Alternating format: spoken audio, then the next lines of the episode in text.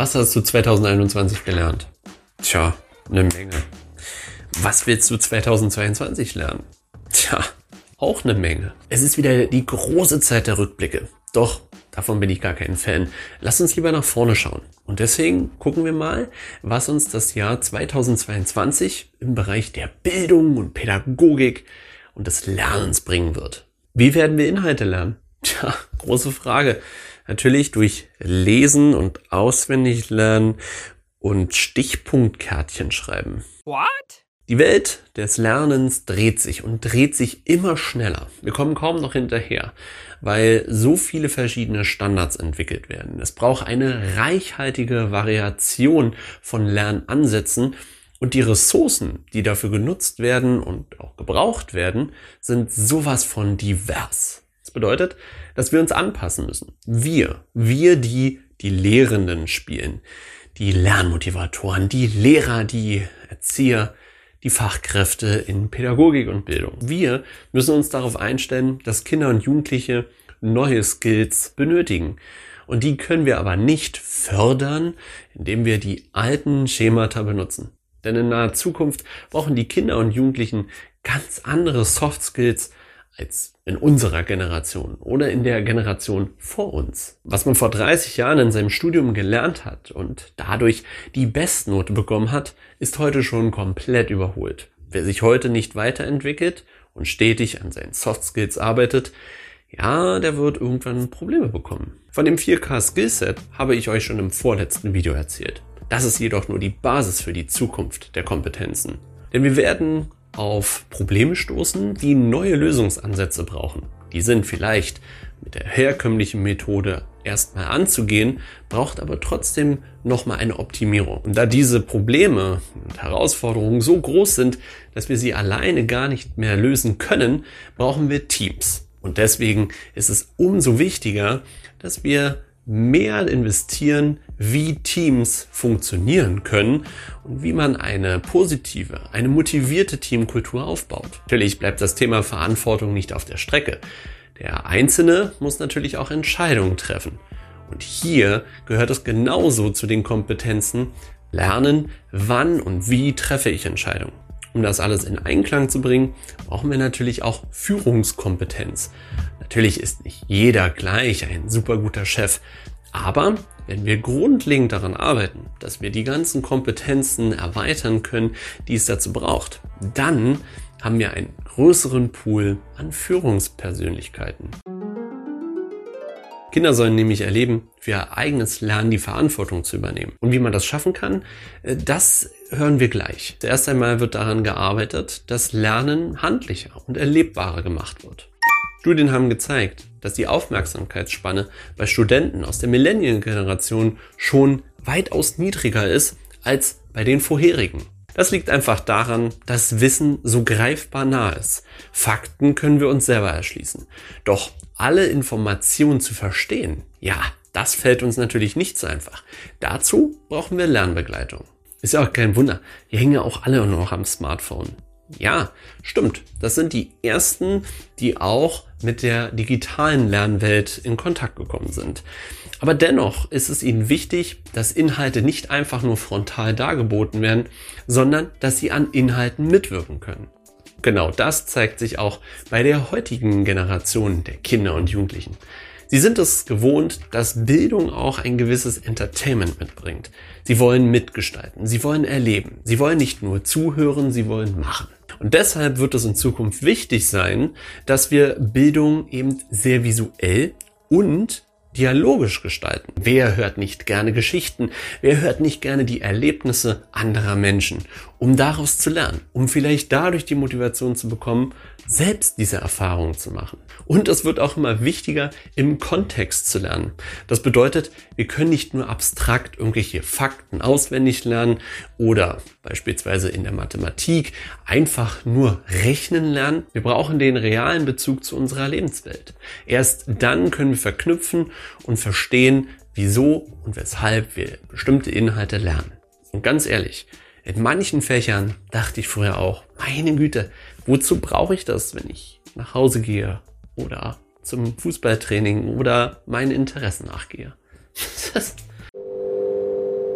kommen wir jetzt zu den Soft Skills zurück. Wie erreichen wir es, dass die Kinder und Jugendlichen der Zukunft, also schon am besten 2022, lernen, mit ihren Skills umzugehen? Wir brauchen Vorbilder. Und wenn unser Co-Konstrukteur, damit meine ich den Lehrer, den Erzieher, auch die Eltern teilweise und natürlich auch später der Professor, wenn die alle wirklich gute Konstrukteure sind, Co-Konstrukteure, wohl bemerkt, dann verstehen sie am besten, okay, wie soll der Student, der Schüler, das Kita-Kind am besten lernen? Denn darum wird's gehen. Das Ziel muss nämlich sein, eine Lernleidenschaft zu entwickeln. Zu überlegen, okay, welche Ressourcen hast du, welche benötigst du und wohin möchtest du überhaupt gehen? Der Unterschied in der Zukunftsbildung muss sein, eben diese Fakten gemeinsam zu entschlüsseln und daraus ein Verständnis zu bilden. Eben genau das Gegenteil von auswendig lernen.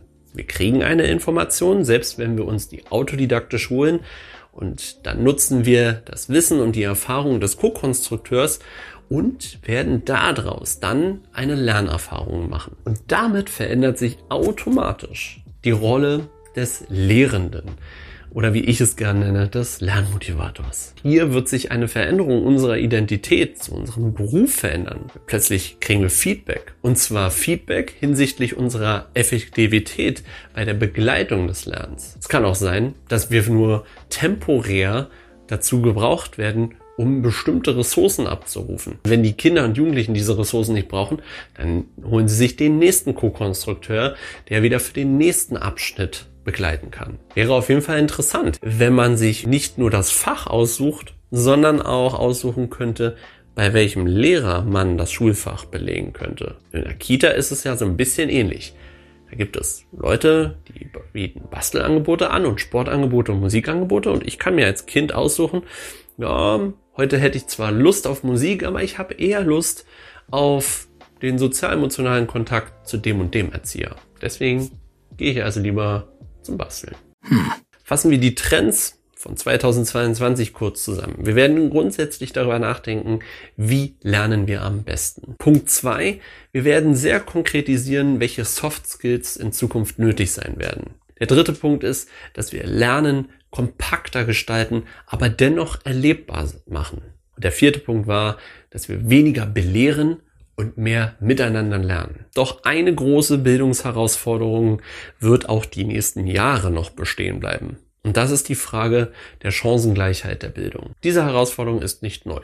Sie hat nur große Risse bekommen und macht es noch notwendiger, schnell zu handeln. Durch Schulschließungen und auch teilweise Schließungen von Kitas ist es passiert, dass Kinder, die sowieso schon Schwierigkeiten haben, an Bildung teilzunehmen, noch weniger teilnehmen konnten. Und es kann natürlich sein, dass wir Anfang des Jahres wieder Kitas und Schulen schließen müssen, weil Omikron um sich schlägt. Wie machen wir es generell besser, dass alle Kinder das Recht auf Bildung auch wirklich erleben können. Das ist vielleicht nochmal eine Frage, die wir im nächsten Video gerne besprechen können. Wir können auch schon Ideen dazu sammeln.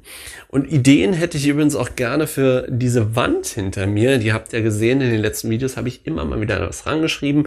Und gerne möchte ich euch dazu einladen, auch eure Zitate hinsichtlich Lernen, Kinder, Bildung, Jugendliche, Schule, was auch immer, hier ranzuschreiben.